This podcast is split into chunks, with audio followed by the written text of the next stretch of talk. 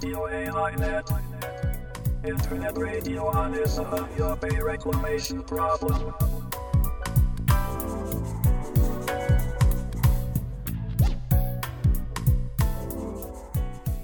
有明海漁民市民ネットワークがお届けするラジオ AI ネット本日は2020年8月23日第62回の放送となりますちなみに本日で1997年4月14日の諫早湾の締め切りから8532日となります。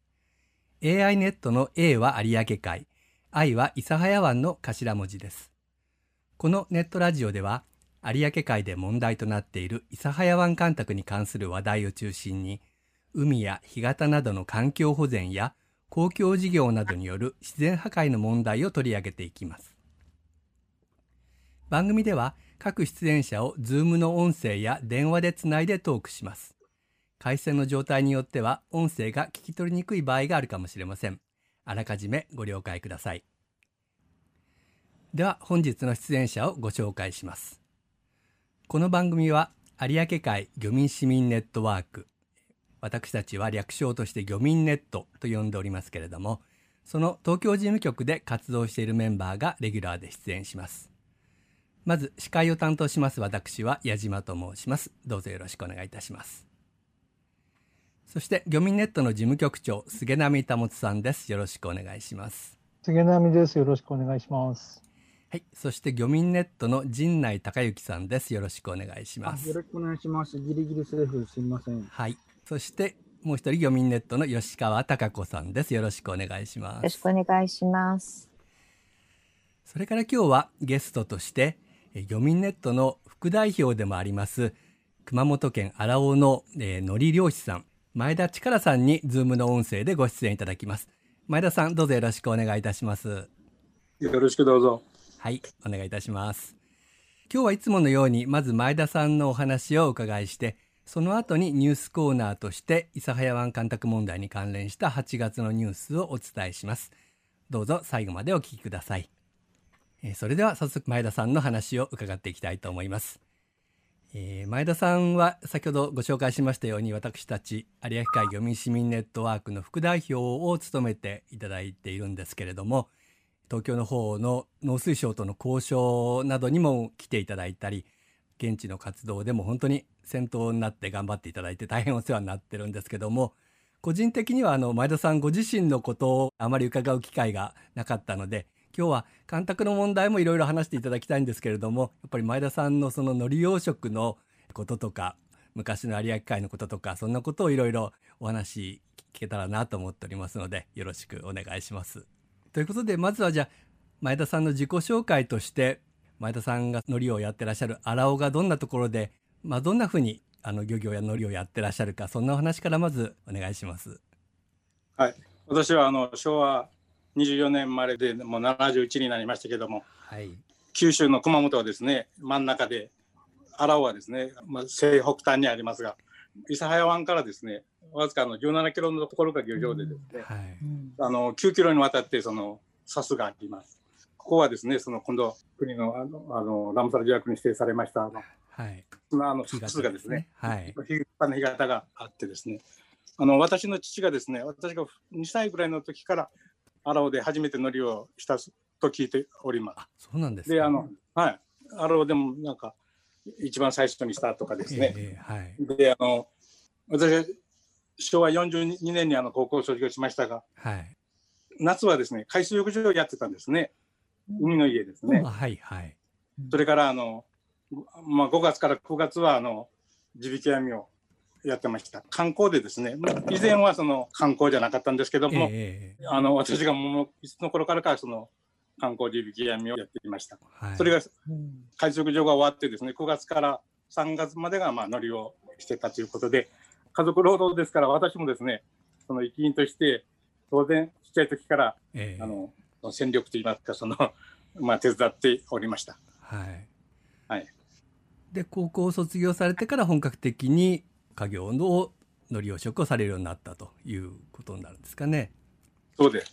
はい、ということはもう50年以上海苔養殖を荒尾でやってらっしゃるということで、あの、まあ、諫早湾干拓が始まったのが1986年ぐらいですから、高校卒業されたのは多分1967年ぐらいだと思うので、それよりもずっと前からもう有明海で海苔の仕事をやってらっしゃったということで、多分その頃って一番有明海が豊かで、アサリとかも取れた頃で、いろんなこう体験、もう良い有明海の体験をされてると思うんですけども、今日はそんな思い出のようなことをいくつかお話しいただきたいんですけれども、いかがでしょうか？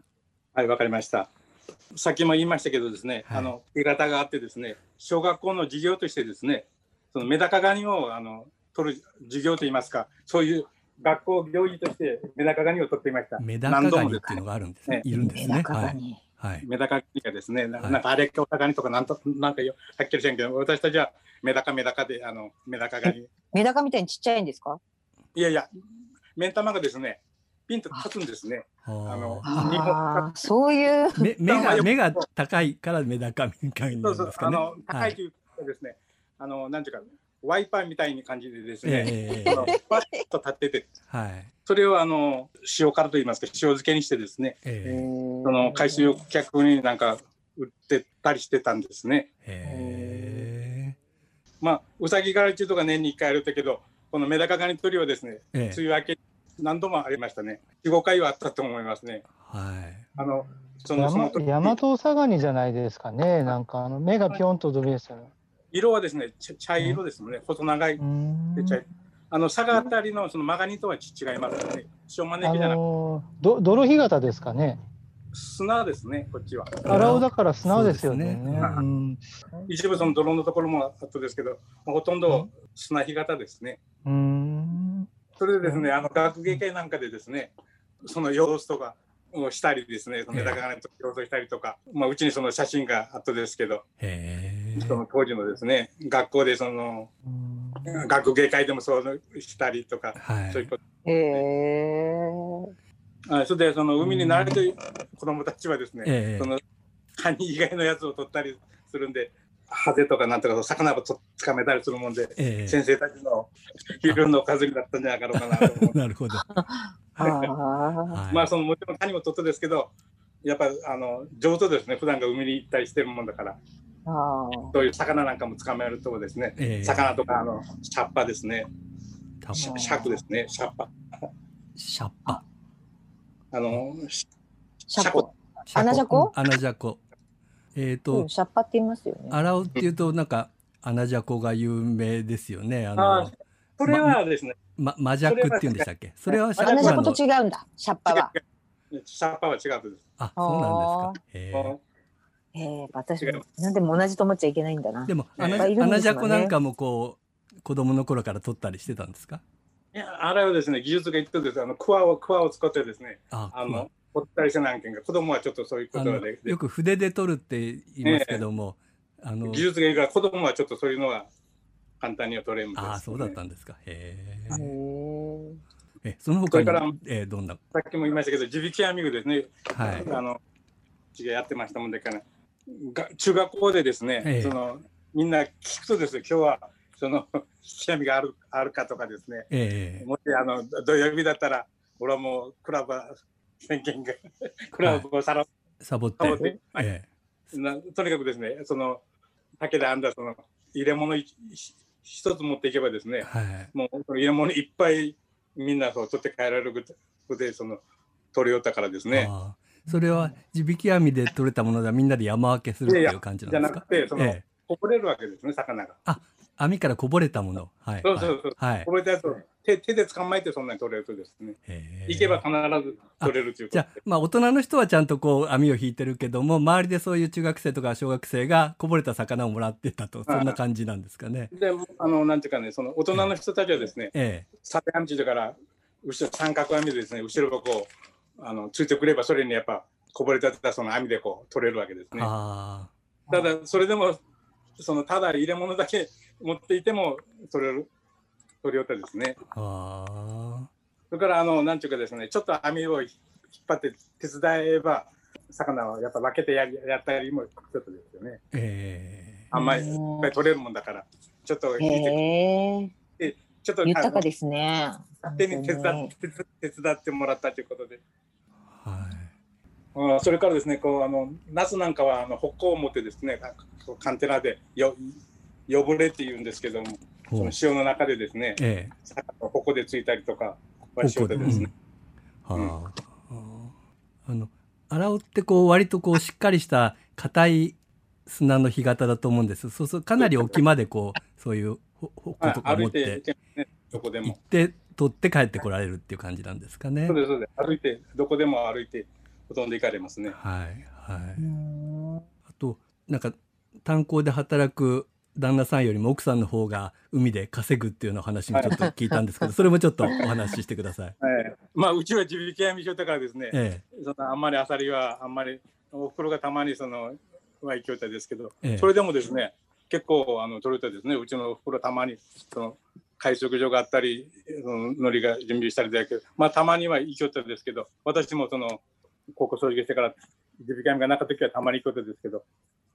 とにかくですねもうあんまりあの入漁量だけでですねええうん設備とかしてんでよかけんですね。ええただどうガン詰めとかそういう道具だけでよかもんでですね。まあ、技術はいりますよね。あもうそうです 経験と技術はいるけど。その無制限で取れたからですね。ただそれは地先があったもんで全部のブロックというわけじゃなかったですもんね。そのうん。荒尾と私のところとその北の方の荒尾が特に無制限でよかったですよ。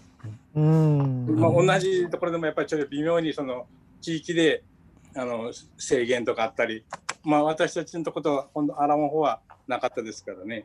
うん。まあ、とにかもくね荒尾は一時期はもう日本のアサリのもう何割かを取ってるようなね話でしたよね。それくらい取れたっていう。関東の方のですね、あのええ千葉の普通の方ですね、ええああ東京の方にもアロンとか行ってからほら観光今は中国街がそのはい。あれですけどその前はですねアロンの海がもう日本全国ですね行きよったですよ。はいアサリが取れすぎて船が沈みそうになってる写真とかありませんでしたっけ？いやありましたありました。船がですね、4杯ぐらい拠点ですよでかい船が。10トンもうあそれがもうはい。船止めになったですよ。あんまり取れるもんだから。あれくらい取れるってもうどこにこはいう手を突っ込んでもアサリがんね手に当たるぐらい砂の中にいるんでしょうね。もう手で素手でですね、一つかみに、えーなんか何十も取れよ取れたとかって話もあって。ですあー。はああ。それは取っても取ってもまた湧いてくるってことですよね。ね。どんどん育つってことですよね。そうん。すなんかこう、写真で見るとですね、砂利みたいな感じで、へえすごいですね。足の見場がないぐらいすごかったんですね。足がですね、もう本当に砂利道を歩くみたいな感じだったですね。私えたですね、貝が潰れちゃう。うんかわいそ砂利砂利砂利砂利、あの足の底にですね、ほほんで砂利道歩くみたいな感じだったです。それからあの目もポンポンポンポンですね、開いとってですよ。目で？目一面本人みたいにこう目がほってから足はジャリジャリジャリジャリ。ああのアサリの目目っていうかあの。あの排水管みたいのがニュッとこう出てる感じですか？ああ、なるほど。あとちょっと海苔の話も伺いたいんですけども、あの前田さんとこの海苔は海苔屋ののりこばあちゃんの海苔っていうふうに言われてましたよね。あの確か前田さんのお母さんののりこさんは本当にのりこってお名前だったんですよね。そうです。ね。それであの数年前にも98歳でしたっけ？お亡くなりになってしまったんですけども、はいそののりこおばあさんと前田さんのお父さんが一緒にあの荒尾で初めて海苔養殖をはい始めたっていうことなんですか？はい、そういうふうに聞聞いてます。はあ。魚よりも海苔をやろうと思ったのは何かあったんでしょうかね？まあ父がですね、そのえエビを取ってたんですね、原始基地だからエビエビをですね。はいはいそ。れでこうなんていうんですかこう仲間というですかね、佐賀の方にも知り合いが友達がたくさんいて、えその海苔の方もですね、佐賀の方にも、今は佐賀があの日本一生産になってるんですけど、な海苔がよかけんじゅうところでですね、あのの私の父が佐賀の方にもだいぶ広めたと聞いておりますけど、えはい。でその父はですね、海苔の最初の機械は木製だったというとですね、はあ。木でできた機械はその買ったとかなんとか、えでそれがあの、なんていうんですかね、その全自動っていうんですかね、半自動っていうか、えはい。それはあの、なんていうか、九州でも私のとこが初めて入れたですもんね。ええあの僕も前田さんちいた時にその海苔のあの作る機械を見せていただきましたけどもね本当に大きな機械ですごいなと思ったんですけどうも、ん。はい、そうです結構、アラオもその時はどのくらいの人が海苔を始めてたっていうか、始めたっていうか、今あの、アラオも海苔ばっかりじゃないですか。うんうん。ない。漁ほとんど船漁船船漁具もいますけど、海苔の人多いじゃないですか。潜水漁業とかですね、いろんなやっぱこの漁場が豊かで、いろいろ漁業あったんですけど、あの兼業資金中だからですね、乗りをしなさいというところで資金ば他の漁業の人に出してですね、漁漁業をししろということで、あの兼業資金中とも出して、漁協の方がですね、その測ったんですよ、乗りああ乗りのをですね。ええそれであの私たちのそのところでですね、ほとんどの人がしましたね、乗りは。あその最初の頃はですね、その機械も入れんでもよかったですよ。あの乾燥は暑い日にですね、外にこうして自然のお天道さんの派手でですね、そういう感じやったけんか、ほとんどの人はしたんですよ。その炭鉱にも行きながらもですね、乗りは大体しなかったです。へえ有明海が豊かだった頃の話って本当に話が尽きないと思うんですけれどもえっ、とまあそういう時代からアサリが減ってしまってそして1990年代になると諫早湾の干拓工事が始まって諫早湾近傍の平木とかがまず全滅してで90 1997年に堤防が締め切られてからは有明海で赤潮がこう頻発するようになっていよいよあの2000年の秋にリゾソレニアっていう赤潮が大発生して有明海各地の海苔がこう色落ちして大きな社会問題になってそれから海苔の人も諫早湾干拓の問題に対して立ち上がったという経緯かと思うんですけれどもあの諫早湾干拓の今度問題のことをお伺いしていこうと思うんですけどもその1997年の堤防の締め切りで諫早湾から対岸にあたる荒尾で、まあ、どんなふうに海が変化したとかどんなふうにお感じになりましたでしょうかそれは。やっぱり潮の流れが私たちはですね、一番その、まあ、漁船の人が言うとですけど、えやっぱ潮の流れの方向がですね、こう島原湾の方にこう霧潮がこう向かっていくことがですね、なんか左の方にずれるような感じですね。それからやっぱり勢いがなかったですよね。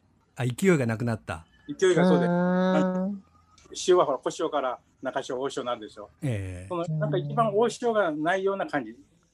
へえ。それがないもんだから、こうヘドロなんかはこええ。う、昔はもう本当にうちのお袋なんかは海はものすごくきれいかって、そのまあ、だいぶずっと昔じゃないですけど、きれいかっていうとですけど、はい。その、なんていうかね、その、ガタ化したというかですね、そういうのが表面あったり、やっぱそれはやっぱ潮の流れがぬるくなったせいとも思いますね。はい。はい。まあそれからまあはい、一番はですね、水の色ですね。色。あれがね、はい。あの、締め切ってからですね、もう潮、なんか海の水の色じゃなかですもん。あなんか、湖の色っていうか、なんかその、湖というとなんか綺麗な水の色もだろうって、ええなんかですね、いや、いやらしき色ですもんね。海の潮の水の色じゃなかぞっていう。そなんかそういうえー色の水がこう溜まってるような感じなんそれともこう流れてくるような感じなんですか？そういう水が。うんなんていうんですかね、こう、あの、アラボの方、漁場は南北にあったですよね。ええそれで、あの、船着き場にこう帰るとですね、その水の色がもうはっきりこう違うというわけですもんね。やっぱ南と北北でもその違うとです。はいまあまあ、自分たちはまあ大体もうまっすぐ、先でまっすぐバッて。その、なんかもうこうい、もう、なんか水の色がですね、もういやらしかったですよね。その、うん水、塩水の色じゃなかった。その、はいよくなんか言いますね。他の地域の人も、なんかやっぱり海の色が今までと違うっていうのは、なんか聞いたことがある。うん、確かになんかそ。れが、それが一番頭にきますね。なんか。うん。もともと濁ってるんだけど、有明海は。だけど、そういうのじゃないって、もう本当になんか今まで見た色と違う色だって。うんそれはあの、風があって、その日型だからですね、砂場巻き、砂とそうか。そう。だけど、ちょっと海の色が本当に今までと違う色。それは言い表せないとみんな同じように、前田さんと同じようになんか言ううな。うんうん。確かに。そうそう。諫早湾のね正面にあたってまあ湾口からさっき前田さんからお話ありましたけど17キロで塩気堤防までちょうど湾口から10キロなので塩気堤防から荒尾までは27キロあることになるんですよね。ええまあ、だ大体その、荒尾も3キロぐらい沖までいるからですね。ああはい。塩で、あの、わわ諫早湾内からですの距離ですけど。ほどね。うん僕なんかこう有明海の対岸というと随分離れてるような気がするんですけどもちょっと僕も考え直して塩気堤防って7キロメートルあるんですよねでその堤防を4つ分の荒尾までって距離なんですよねだからあの巨大な堤防が4つ分ぐらい離れてる距離って言ったらもしかしたらもうあのなんていうの環境的には目と鼻の先かもしれないなと思ったんですよね。うんあのですね、私は海岸にあの倉庫があったんですよ。ええ2階建てのですね、そこで作業するとですけど、潮がですね、半分ぐらいあの引いた時ですね、半分以上かな。ええそうあの排水門が見えますもん。あ北部もな、うんなまあ双眼鏡でですけどね。ええうんほんで、なんか、あの、見たっちゃどうもな、あの、なんもならんとこってが、なんかやっぱりこう、見たる人ですよ。はっきり見えますもんね。はいはいうんだけの距離ということですよね。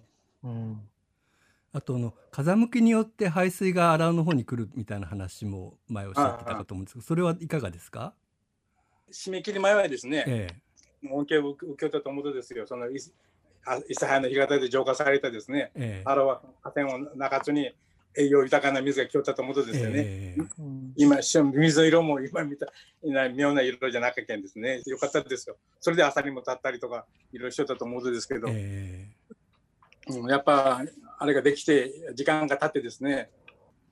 なんか基準を見た水でしょあそこの排水の水がですえね、えうんああいうそれで海には午後から浜風が吹くとですよね。うん。西風が。えはい。あ西風。東風ですけど、うん。あの午後からは浜風で西風ですもん。で荒尾、うん。荒尾とかオムタなんかはもろに吹くとですねその。うん。開開門が干潮で開あの潮が引いた時開門するでしょ。だからね。あのこうなんていうか今後線上のそええ。のあそこの水だ、水だからですね。うん。お押し寄せるとです水よね。面に広がってやってくるって感じそうです、ね上上の方滑るような感じで。うん。はい。あのその証拠はですね前あの高橋先生あたりとあの V をですね。実行実行。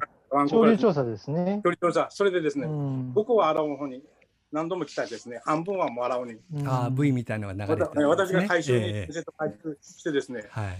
その半分は荒尾にとですよ。ううん。何度もそういうことがありました。はい、やっぱり佐賀の方に行く流れとまっすぐ荒尾の方に行く流れと島原の方に行く流れこうきっと三方に分かれてこう広がっていくんでしょうかね。うん。はい、あのまたちょっと最近の話も伺いたいんですけども去年の初めは一番乗りも取れないようなちょっとかなり厳しい状態だったっていうふうに伺ったんですけども去年の様子はいかがでしたか？種付けも順調でですね、その最初良かったですよ、そののの取れんじゃったじゃなくて、変なノリでしたよね。要するに自分たちが 誇りを持ってというか、その、うん。うんななんていうんですかね、こんなノリ。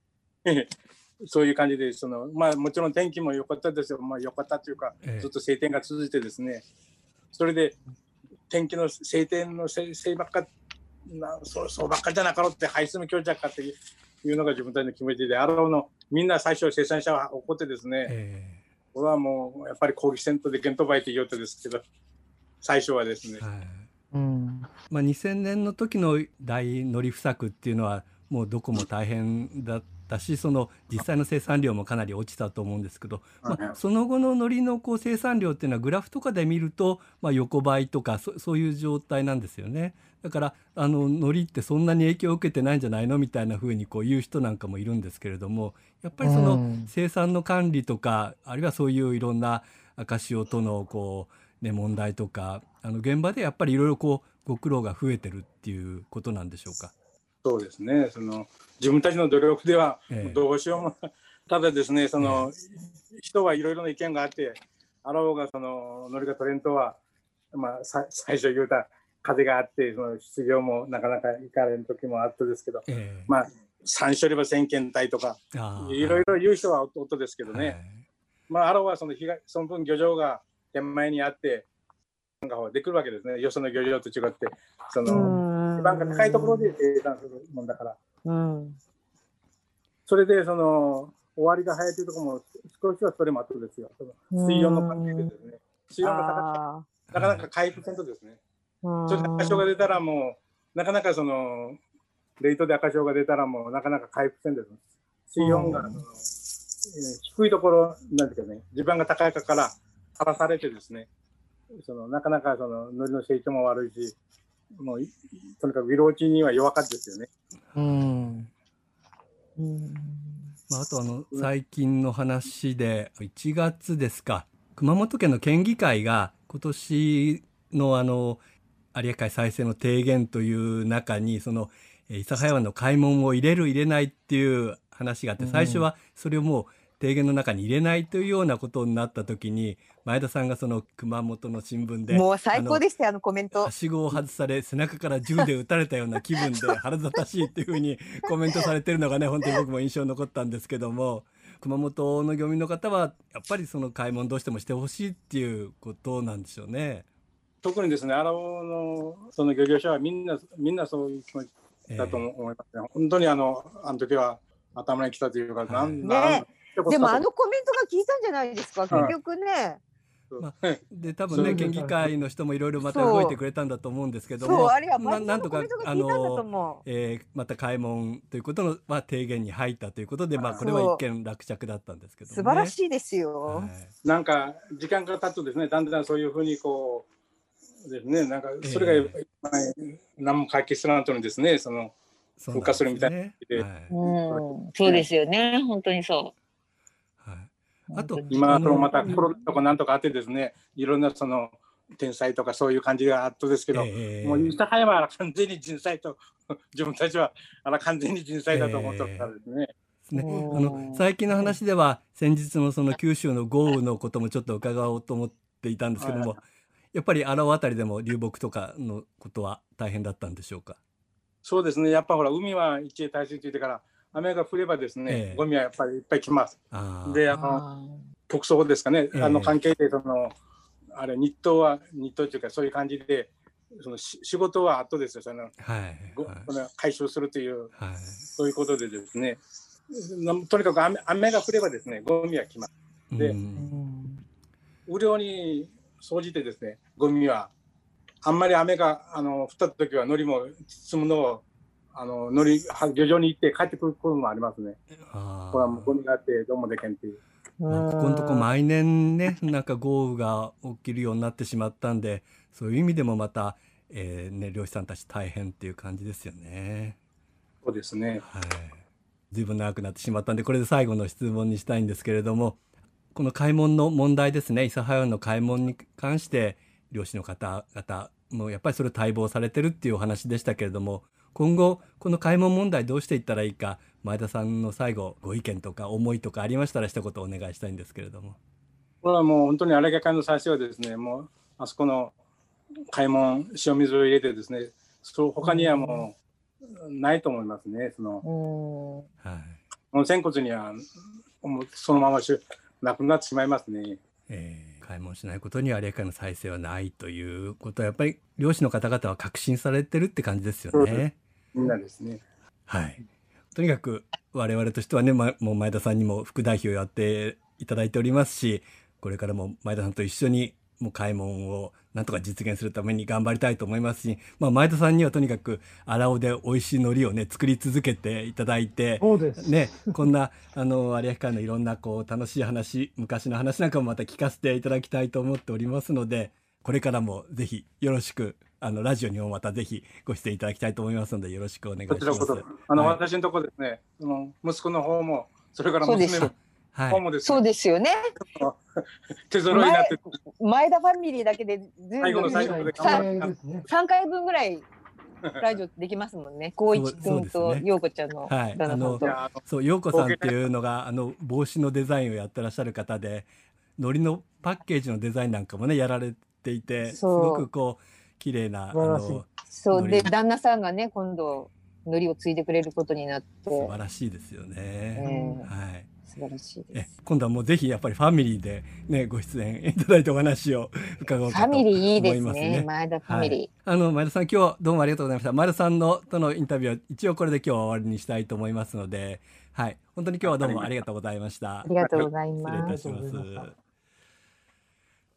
ということで、えー前田さんからのお話を伺いました。この後ニュースコーナーなんですけれども、8月は実は諫早湾干拓問題に関連するようなこう大きな動きとかニュースっていうのはほとんどなかったと思います。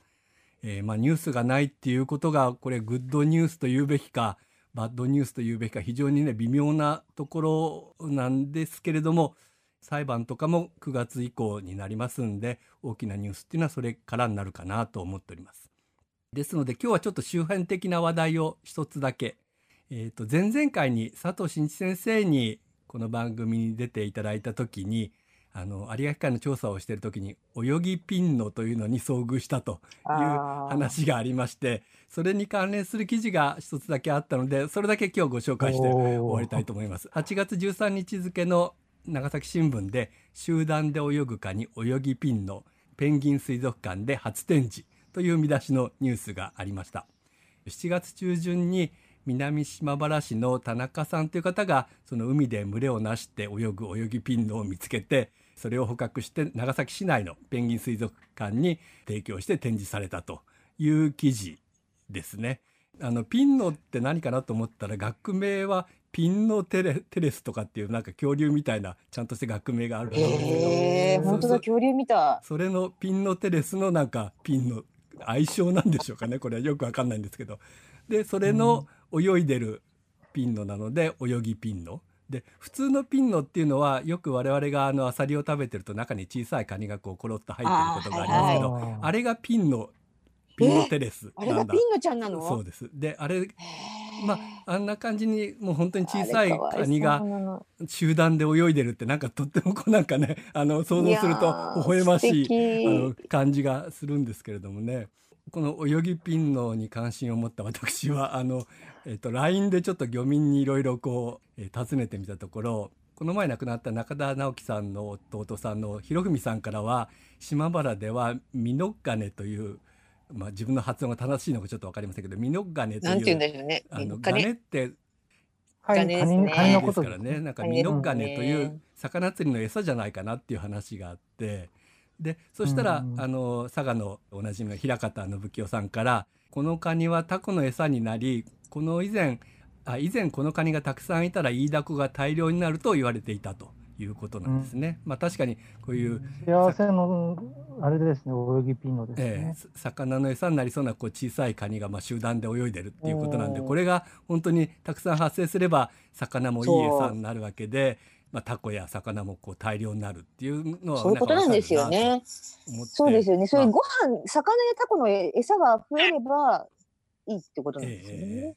だから今年はもしかしたらあの調査だけどイ。イダコが大量になるんじゃないかなどうだろうかと期待してたんですけどそしたら有明町の篠塚さんからも LINE がありまして有明の方はイイダコマダコともに苦戦中の模様ですということでなかなかやっぱりそうは問屋は下ろさないといううん感じなんですね。で、ね、長い長生きできないっていうか、結局、はい、そうなのかもしれない。で平方さんからもそれについてあの海の状況は最悪ですと。で今日の赤潮今日っていうのはまあ8月14日前後のことなんですけども今日の赤潮はひどいです。清掃化して貧酸素が広がっています。どうしてミノカネが増えたのかよくわかりません。ということで、えー中田博文さんからも水面の塩分濃度が低くてカニなどはほとんど死んでしまっていて梅雨の後はもうクルバエビも全然取れていないというような話がありまして、まあ、今年の8月、まあ、ニュースにはなってませんけどもやっぱり有明海のこういう、まあ、あの泳ぎピンのは頑張ってるようですけども他の魚エビは全然取れてないという厳しい状況のようでした。うえーということで本当はねこういう不良自体がニュースになんなきゃいけないと思うんですけれども大手新聞の報道がないので今回はラジオ AI ネット独自取材のオリジナルニュースとして素晴らしい笑ってる場合じゃないですけど本当にあのやっぱりこういうのをお伝えしなきゃいけないなと思ってお伝えいたしました。はい。私がちょっとサボ、記事、記事収集サボってるから、本当は出しや。いやでもてくれてる。の本当になんか8月はあの諫早関連のあのニュースがなかったようなので、えー、まあ泳ぎピンのというねまあでもうどうしてもね、話題が今ね、ええ違うところに行ってるところもありますから、貧ね。酸素で、そこ、そこ生えないから表面にカニたちが上がってきちゃったんじゃない？溺れてんじゃない？そういうこともあるかもしれないですね。はい。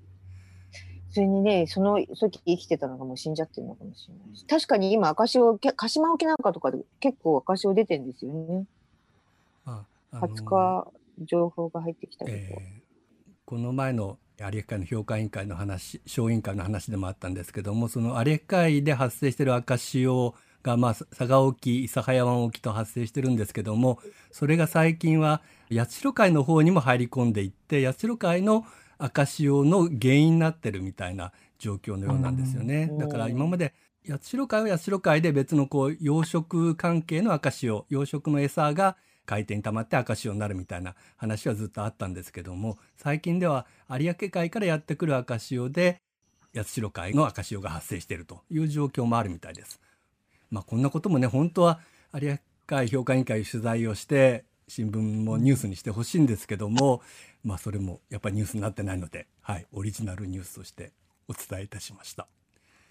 矢島さん、あの、はい、えっ、と、ミロクピンノの、熊大のなんか先生のサイトを見たら、え有明海ではミロクガニと呼ばれてるって書いてありまー、した。ミロクガニミロクピンノじゃなくて泳ぎピンノですよ、でも。いや、お泳ぎピンノなんですけども、あはい、はあの、有明海ではミロクガニと呼ばれてるっていうから、あの、ひろふみさんの言ってるああ、ガネがね。ミロクガネ、い。ミミノガネ。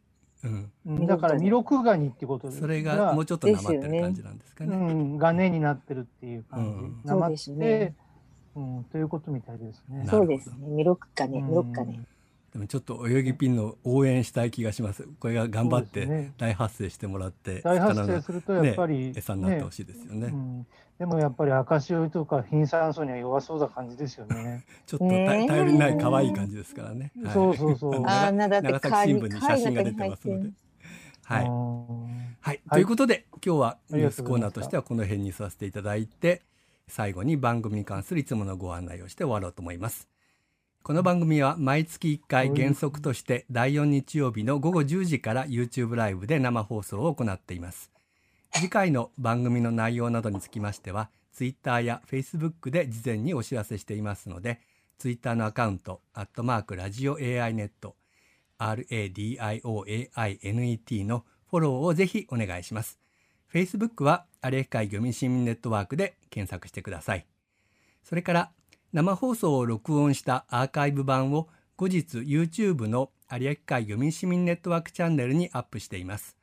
生放送を聞き逃してしまった場合はぜひ YouTube でお聞きください。それから Apple や Spotify でポッドキャストでの配信もしていますので、ラジオ AI ネットで検索して登録をぜひお願いいたします。え次回は第63回になりますけれども、9月27日日曜日の午後10時のえー放送を予定しております。次回の放送もぜひお聞きください。それでは本日は最後までお聞きいただきましてどうもありがとうございました。えー、漁民ネットの出演者の皆さんもお疲れ様でした。どうもありがとうございました。ありがとうございました。ありがとうございました。では今日はこれで失礼いたします。失礼します。